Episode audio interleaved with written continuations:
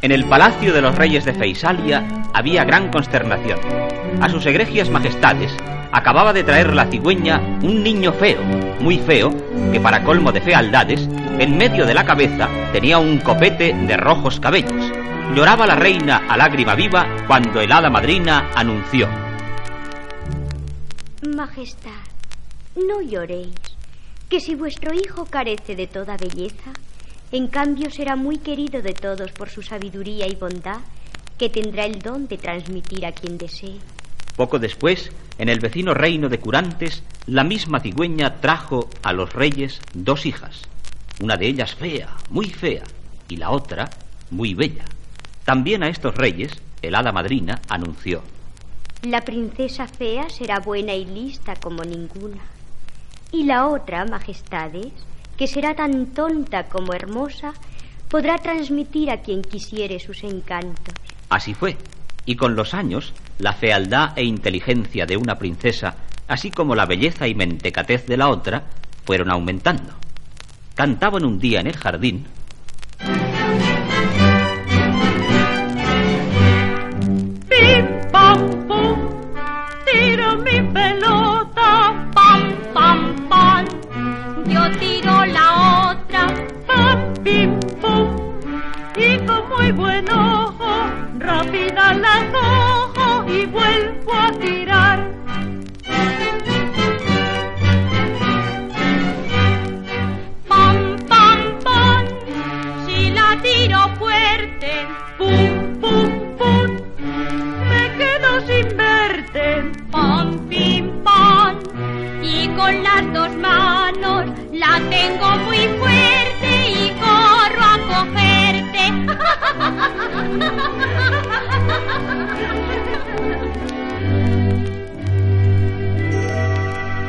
Las princesas habían crecido con los años y Riquet había seguido el mismo ejemplo.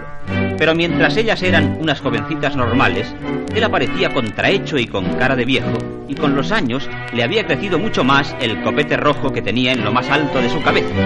Solamente le salvaba de su aspecto la luz de sus inteligentes ojos que demostraban que tras aquel desagradable aspecto existía una notable inteligencia.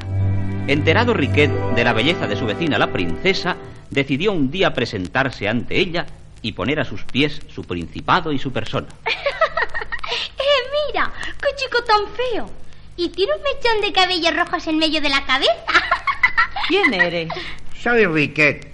Me llaman Riquet el del copete por estos cabellos rojos que ondean en mi cabeza. ¿No eres tú el príncipe de Feisalia?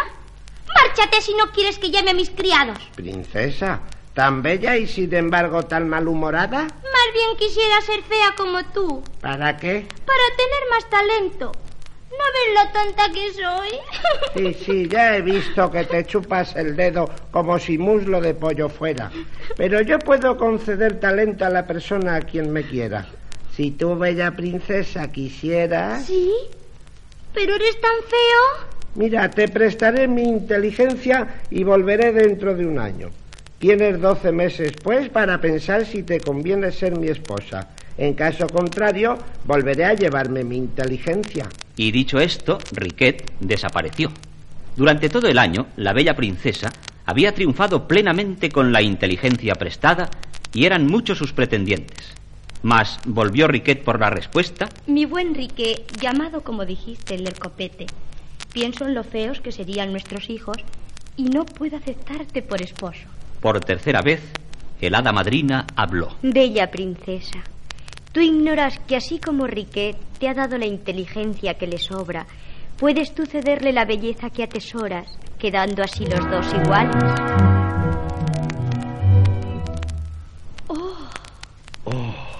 ¿Qué había sucedido?